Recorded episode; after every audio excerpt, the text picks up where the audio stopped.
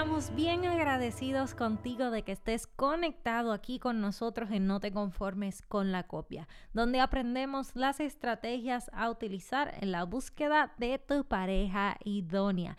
Y queremos invitarte a que te unas a nuestra familia buscándonos por Linaje Escogido Music en todas las redes sociales. ¿Qué podrás encontrar ahí? Nuestra música, videos, prédicas y mucho contenido que de seguro será de edificación para tu vida. Bendiciones a todos, estamos muy contentos de tener la oportunidad una vez más de estar con ustedes y de traerles más contenido y una historia muy bonita que yo me imagino que vamos a poder saber hoy esos detalles jugosos que nos gustan eh, saber a, nosotras por lo menos. Así que espero que estén muy pendientes a, a todo lo que nos van a estar contando nuestros invitados de hoy, Miguel Ángel Villagrán, Malin y su esposa Virginia, alias Vicky. Así que bienvenidos a No te conformes con la COP. Muchísimas gracias, Joan y Samuel. qué bonito, qué lindo estar acá porque eh, ese tema nos gusta mucho. sí, eh, realmente sabemos que tenemos mucho que aprender, ya sabemos que tienen sus hijos, sabemos que eh, Malin tiene su música y que también este, ha compartido con nosotros esa, esa canción este, esta es mi oración. Así que son muchas las cosas que quiero aprender y saber. Estoy muy intrigada, me imagino por esos años de experiencia que también lleva como productor musical.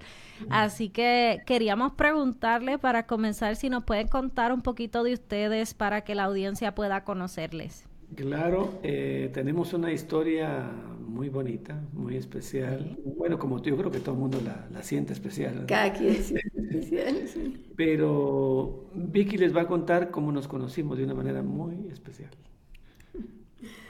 Ok, como dijo Malin, sí, fue una manera un poquito inusual. Eh, yo viví en el tiempo que estaba soltera en casa de huéspedes, mis papás no vivían aquí en Guatemala. Y entonces em, tuve que salirme de la casa donde estaba y andaba buscando casa de huéspedes, porque la iban a cerrar, la anterior donde estaba.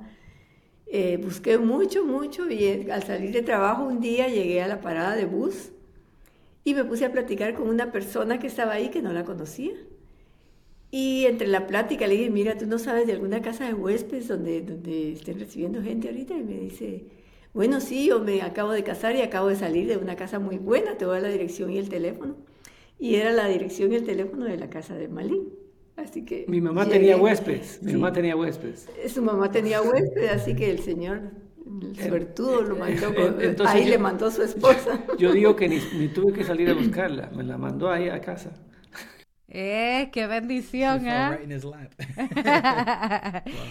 Qué lindo está eso. ¿Y qué pasó cuando se conocieron? Este, cómo, ¿Cómo fue esa cómo fue encounter? ajá, el primer encuentro, ¿cómo le fue?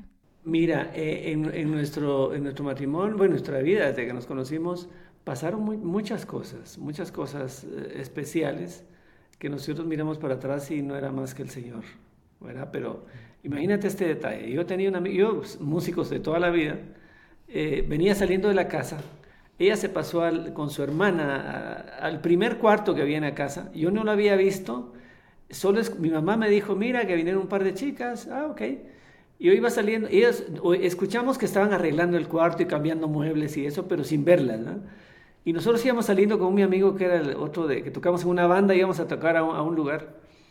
Y de repente yo le digo a Carlos, Carlos, vos no te imaginás si te puedes casar con una de las chicas que vino. Fíjate, estoy diciendo, y él me dice, sí o vos. Sí, y nos reímos. Pero ese, fue el primero, la primera cosa. Y, no sé por qué lo dije, ¿me entiendes? Y, así te puedo contar de muchas, muchas cosas que pasaron. estaba profetizando. Carlos, entonces. Ah, claro, sí. wow. Y entonces que por la parte tuya, Vicky, como que ese primer momento cuando lo conociste y, eh, qué pasó luego, cómo, cómo fue que las cosas se formalizaron y, cómo era esa ese el ambiente, ¿verdad? De esa relación en cuestión a sus familias, en cuestión a su música o, o cómo se entrelazaban su futuro. Bueno, la verdad es que se fue dando. Al principio ni, yo puse atención en él, ni él puso atención en mí. obviamente con paso de un mes más o menos yo empecé a poner atención y él no empezó a poner atención en mí. No, no, no, no, puedo decirte que fue una atracción así mutua, inmediata, no, no. Pero eh, fue, fue saliendo, fue naciendo una amistad poco a poco y a los más o menos ocho meses. No menos, menos porque como ah, siete meses. por ahí, sí, ya éramos novios.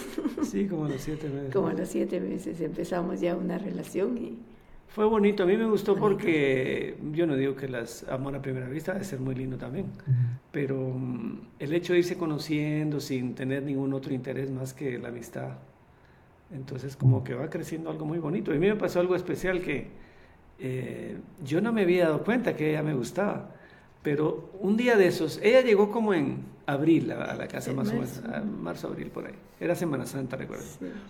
Y de repente en noviembre ella se fue a hacer, hizo un viaje a Pensacola con una su prima y se fue como 20 días. La extrañé. Ahí me di, hasta ahí me di cuenta que ya me estaba gustando. No, no, no me he dado cuenta. Y cuando ella volvió, claro, yo estaba feliz, muy feliz que ella volviera. Ahí sí ya estabas decidido en hablarle y, y decirle. ¿Cuándo fue ese momento especial en, en, en donde dijiste, esta va a ser mi futura esposa? Fíjate que esa es buena pregunta y tengo la respuesta. Eh, me gusta, me gusta eso. Pero fíjate, sí, tengo una respuesta porque pasaron, entre muchas cosas que pasaron, eh, habría, podríamos hacer 100 programas de eso. Sí, eh, lo primero que pasó es que como a los cinco meses, la verdad es que la relación comenzó a deteriorarse un poquito no, no nos fue tan bien, eh, quizá un poquito culpa mía, un poquito inmaduro, no sé. Pero el asunto que Vicky vio la oportunidad de, irse a Estados Unidos, a Boston, a trabajar, y se fue. se fue. Se fue un año y medio.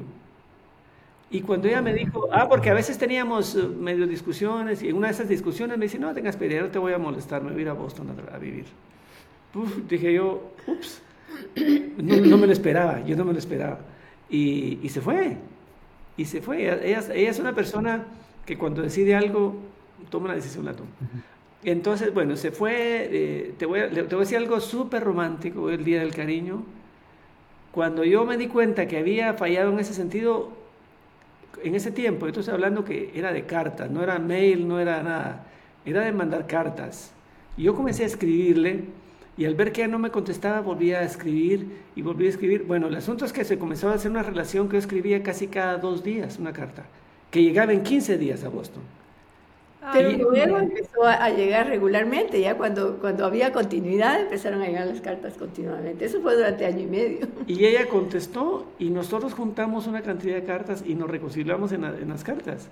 Y, y, cuando ella regresó, ella cuando ella regresó a Guatemala, Tuvimos un, tiempo muy lindo, un tiempo muy lindo.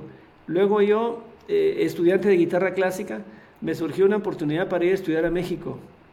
Y me fui otro tiempo a México, casi un año también. Y me fui y otra vez, otra vez estaba, había, había una situación especial de que México es una ciudad, un país de industria musical. Guatemala no, ¿verdad? Entonces, entre las cosas era, puede ser un país donde yo puedo realizarme como músico. Y un día, fíjate, un día en un parque, yo iba, yo iba ahí a, hacer ejercicio, un parque que me quedaba muy cerca, el Parque Hundido se en, la zona sur de México. yo estaba ahí dando vueltas, caminando, corriendo, y de repente sentí la, la necesidad, dije, no, yo tengo que definir esto. ¿Me voy de regreso o me voy a quedar aquí? Y yo saqué una hojita, yo había, yo había visto en, en, un libro, ella leí un libro, que para tomar una decisión había que hacer una cosa tan simple que a veces uno no hace. Había que hacer un par de listas y en una poner pros y contras, ¿verdad? Lo lógico. Bueno, yo pongo los pros y los contras. Ganó. Me regresé a Guatemala. Me voy a casar. Nice. Qué lindo está eso. Realmente nosotros hacemos mucho énfasis en eso. Una de las cosas que, que, incluimos en nuestro libro fue una tabla de análisis que es prácticamente una tabla de pros y contras. Este, donde incluíamos ciertas preguntas y, decíamos, ok, los planes de, de mi pareja se alinean a los míos, este, cómo esa persona se, se me aporta o me suma a lo que Dios tiene conmigo, eh, encaja en mi familia, los que me aman ven bien la relación, ven cómo ven el fruto. Entonces nosotros, eso fue una de las cosas que, que hicimos en el libro que ha sido como que de mucho impacto porque normalmente la gente está acostumbrada que cuando es un libro cristiano, pues es como mucha teoría y poca práctica, de cierta forma. Entonces tratamos de hacerlo más basado en la palabra, pero más práctico y con, testimonios personales también. Así que estamos completamente alineados contigo en eso.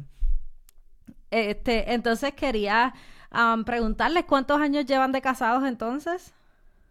Llevamos 42 años de casados. Vamos a ¡Eh! cumplir. rayo! It's a new record for the show. Tenemos una, tenemos una buena diferencia con usted. ¡Wow! Bueno, ese es el, yo creo que es el, el matrimonio más maduro que hemos tenido Sí, con nosotros. Creo que sí.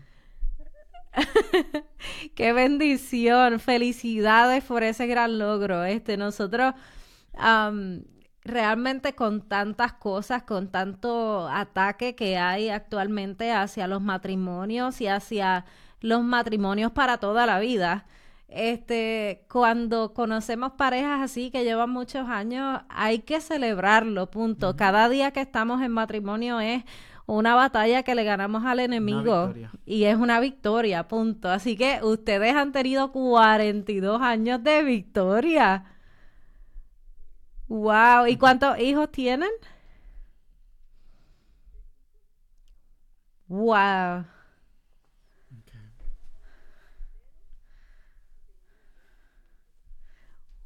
Qué Uh, bueno. Súper, felicidades por eso. Bueno, hay que orar por esa, esa futura esposa de, de ese hijo que nos queda soltero por ahí.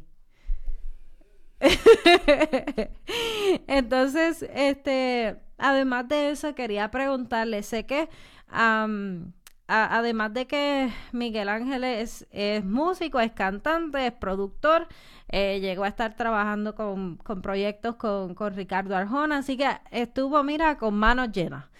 Este, entonces, ¿cómo, cómo pudieron balancear ya casados y eso? ¿Cómo han podido balancear su, su ministerio, su, sus carreras este, Musical. individuales? Porque no sé a qué se dedica Virginia, este, Virginia Vicky. Am, pero cómo pu- han podido balancear las cosas y, y cómo han podido, este, cuáles, han sido, cuáles han sido esos trucos de estos 42 años. Mm, no es fácil, no es fácil. Y, y este tipo de carrera eh, mm, demanda mucho, demanda mucho, los hijos demandan mucho. Y no fue fácil. eh, yo te podría decir de que eh, por un tiempo, yo por muchos años, yo no conocía al Señor, sino cuando ya, yo llegué, a los brazos del Señor cuando, estaba, cuando estábamos casados, a los cinco años. Yo antes no... Y yo era un músico secular que tocaba en nightclubs. Yo, nosotros cuando nos casamos vivíamos de que yo tocaba en, en hoteles, en, en fiestas y esto, más que todo en hoteles. Yo me gustaba ahí porque sentía que era un ambiente más seguro para trabajar. Era un empleo, algo que se parecía más a un empleo. Entonces eh, nos gustaba. Y por supuesto que ya llegó un momento cuando tuvo el ter- tercer hijo que tuvimos a Rodrigo, que es el, que se casó en la, en la canción que tú mencionaste. Este, él ya, tuvo que dedicarse, ya no pudo trabajar. Vicky siempre trabajó de muchas cosas, una excelente vendedora y trabajó en, siempre me apoyó desde que empezamos, estábamos trabajando los dos.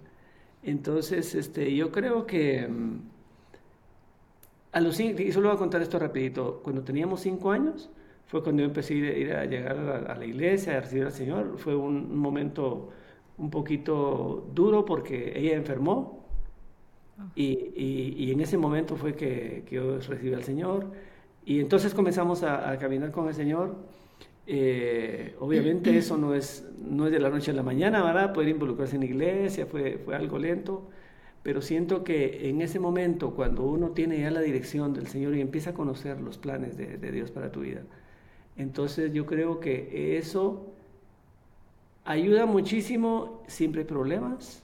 Somos dos personas que tenemos diferentes maneras de reaccionar, de ver la vida, de lo que sea. Y siempre, siempre van a haber roces, ¿verdad? Siempre van a haber. Y, pero yo creo que lo más importante es estar convencido que Primero, saber que la amas y quiere, que- quieres que esto sea para toda la vida. Y saber, y, y cosas como saber perdonar, ¿verdad? Yo creo que ella es básico. No sé si quieres agregar algo. No, no, señorita, está bien. Entonces, este, eh, te digo, no fue fácil por el trabajo. Yo incluso de, en un momento, un momento que, que uno tiene también retos y, y cosas complicadas en el mismo trabajo. Yo después comencé a trabajar con artistas seculares, viajaba mucho a México, me iba a todos lados, trabajé con, con Ricardo, con Manzanero, con, con gente en, en- en España y, y eso ahí incluía un montón de viajes y más tiempos separados. Pero yo creo que en un momento yo tomé la decisión, y ese, es- ese- por eso te les digo que este programa podría ser para muchos capítulos, eh, tomé la decisión y, y de, de comenzar a, a servirle al Señor. Pero hubo un, un gran, un, un tiempo muy largo de espera para que yo sintiera un llamado. Pero cuando yo sentí el llamado, yo dejé de trabajar con, con gente secular y, comencé, y, y Dios me abrió la puerta para, hablar con- para to- eh, trabajar con Integrity Music. Yo estaba Oh. trabajando con Integrity Music por muchísimos años como productor. Entonces, ya ahí siento yo que eh, yo no tenía que viajar mucho, eh, el Señor era prioridad, eh, ir a la iglesia era prioridad. Entonces, eso nos ayudó muchísimo. Yo creo que todo ese, al final de cuentas, todo ese, esa complicación, si está el Señor en medio, es, se puede lograr. Qué lindo. Eh, estábamos escuchando la canción Esta es mi oración y a mí me encanta esas canciones eh, con una letra poética y escuché una línea, una frase que me encantó, que dijiste, ah, de hecho estábamos hablando de- del perdón, que, eh, que en la cocina siempre Tenga aroma de perdón. tenga aroma de perdón. Eso me gustó mucho. Eh, cu- cu- ¿Cuál fue la inspiración de esa canción? Mira, qué, qué lindo que me preguntes eso. No sabía yo cómo encarar. Yo he hecho, mira, yo, he hecho muchas canciones. Yo estoy por sacar un, disco que se llama Familia porque yo he hecho muchas canciones para mis hijos. Hice una para mi hija cuando cumplió 15 años. Hice otra cuando ellos se graduaron, que se llama eh, Las flores y las primaveras. Luego, cuando ellos, mis hijos hombres se graduaron, hice una que se llama Abrirán, tus, abrirán sus alas. Luego, he hecho canciones para siempre. Me, me he inspirado mucho en, en- en temas familiares. Cuando cumplimos 25 años de casados, hice una, una que se llama 25 razones para amarte. Y así, ¿verdad? Yo, yo he hecho muchas cosas de eso. Entonces, ahora todo lo voy a recopilar en un, en un disco eh, de, de música para familia. Eh, entonces yo decía que uno quiere siempre hacer algo diferente, ¿verdad? Porque hay tantas canciones, y, pero ¿cómo hago esto diferente? Y entonces comencé a pensar, y seguramente el Señor me inspiró para eso, porque comencé a pensar que al final uno en la vida, lo que, lo que más le sirve es tener el fruto del Espíritu. Entonces yo comencé a pensar que cada parte de la casa iba a tener un fruto del Espíritu. Wow. Entonces, cuéntanos pues, más, cuéntanos más de esos detalles. Entonces dice, eh, a ver si me recuerdo, que cada vez que entren a casa haya paz. Primer fruto. ¿Sí? Digamos la, que la cocina tenga aroma de perdón. Por supuesto que no es tan literal y algunas cosas tuve que agregarlas para que se... Pero casi Sí, todo sí. que, que, la- que la- que la- eh, todo está basado en eso. O sea, que, que la cocina, que el comedor, que las paredes, eh, que las ventanas. Y ahorita, ahorita que la escuches otra vez, te vas a dar cuenta que es el fruto del Espíritu en cada parte de la casa. Wow, Qué pero qué lindo. y para ti, Vicky, este, ya, ya entonces sé que, que estuviste un tiempo am, cuidando de tus hijos y encaminándolos y todo eso, que arduo trabajo es, este, pero entonces, ¿cómo? Te vas a dar ¿Qué- cuenta. Sí, y, y nosotros que tenemos nuestros trabajos seculares, más la música, más ahora viene la nena, así que este, oren por nosotros. Este, pero quería preguntarte qué, qué cosas han sido la, lo más que te ha ayudado, ¿verdad? En, en este tiempo de, de cuidar a, a tus hijos, de encaminarlos y, y gracias a Dios que le ha dado un buen fruto. Yo creo que no hay mejor regalo para un padre y una madre que, que el día de su boda, de la boda de sus hijos, de, de que puedan entregarle su tesoro a una persona que vaya a valorar ese tesoro, que ha costado tantos años, lágrimas, decisiones, esfuerzo, trabajo, de todo. Cuéntanos cómo ha sido ese proceso y, qué, me puedes aconsejar en este, en este tiempo así de cuidar la familia y encaminarla. Mira, para empezar te voy a contar una primera estrofa de, la, canción que le hizo Malin a Andrea y le pone lo primero que dice, hoy soltaste tu mano y agarraste la de él. O sea, eso es lo primero que dice. Entonces, después ya sigue todo, la van a oír, está en YouTube. Y bueno, pues mira, no te voy a decir que es sencillo, la verdad es que cuidar hijos no es sencillo, pero es la cosa más linda que te puede ocurrir, pues no. Yo siempre le digo a Malín que para mí mis embarazos, con todas las molestias que pudo haber sido, fue la etapa en la que yo realmente me sentí bien y me sentí bonita. Pues te miras al espejo y dices, ¿yo qué tengo? que Obviamente es la vida que llevas adentro. Entonces, no va a existir nunca una mamá perfecta. Vas a llegar y cada día vas a preguntarte si fue lo correcto que hiciste, si no fue lo correcto, por qué no hice esto, por qué no hice lo otro. Y por muy buena mamá que, que, parezca ser alguien, siempre va a tener que decir por qué no hice esto, por qué no hice lo otro. Luego viene la etapa de, de, de aceptación y decir, bueno, si ellos son así, quiere decir que no lo hice tan mal, ¿no? Entonces yo miro a mis hijos, la verdad, y digo, no, no lo hicimos mal, estuvo bien lo que hicimos. con todos los defectos, con todos los contras que pudo haber, digo, hicimos bien, son excelentes patojos, decimos aquí en Guatemala, no sé cómo dicen ustedes, pero realmente son excelentes y, y la verdad, pienso que Dios fue el que nos guió, el que nos orientó y sobre todo nos ayudó a orientarlos y a enseñarles el temor a Él, el temor a Dios. Los tres son cristianos, los tres eh, aman a Dios de verdad y, han servido y, esa es la mejor satisfacción que uno puede tener. Qué lindo, qué lindo. ¿Y, y qué, qué, te ha ayudado? ¿Qué te ha ayudado en este tiempo, tanto manteniendo tu matrimonio este como, como echando para adelante los hijos. son por ejemplo, nosotros nosotros tenemos nuestras reglas y, y uno de ellos que siempre mencionamos es que hemos tratado de del cumplir con ese consejo que dice la palabra eh, de Dios cuando dice de que no se ponga el sol sobre nuestro enojo. A nosotros nos ha, nos ha venido muy bien. ¿Hay alguna regla o algo que a ustedes en, en como, como familia lo han adoptado? Pues la verdad, la verdad es que no, no te, te voy a decir que no tenemos una regla. Y esa parte que estás diciendo es importantísima y dificilísima. No es fácil. No es fácil. No es fácil estar enojado, irte a la cama y decir, espérate, vení. No, no es fácil. A veces no lo haces. No te podemos decir que lo hicimos siempre, ¿no? Muchas veces viendo para allá y para acá. No, así ha sido y, y, es malo. Por ejemplo, por ejemplo, fíjate, hay una parte importante ahí. Vicky es más de hablar. Yo por alguna razón me cuesta. Y cada vez que, y cada vez que hemos llegado a la noche con ese problema, la que ha iniciado la, la, la charla es ella. Y que me dice, mira, hablemos porque no está bien.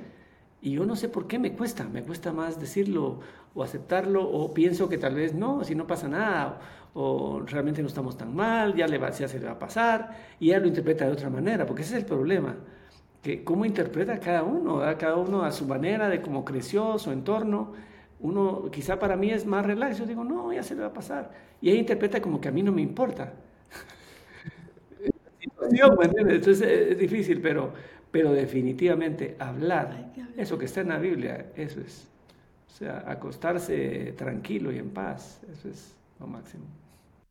Wow, este por lo menos nosotros realmente hemos hemos tratado de, hacer un esfuerzo por esa parte. Ha, sido difícil, pero hasta, hasta aquí, gracias a Dios, no, lo hemos logrado.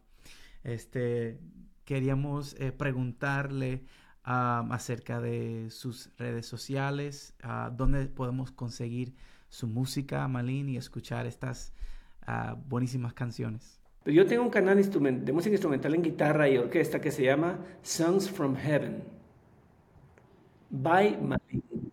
Y el, y el canal de música cantada se llama Malin Villagrán. Esperamos que este episodio haya sido de bendición para tu vida, así como lo ha sido para nosotros. Podrán escuchar esta entrevista en nuestro canal de YouTube y en todas las plataformas de podcast. Si disfrutas de este contenido, por favor dale like, compártelo y únete a nuestras redes sociales. Somos Joan y Sami de Linaje Escogido y este es tu programa No te conformes con la copia skóla góðja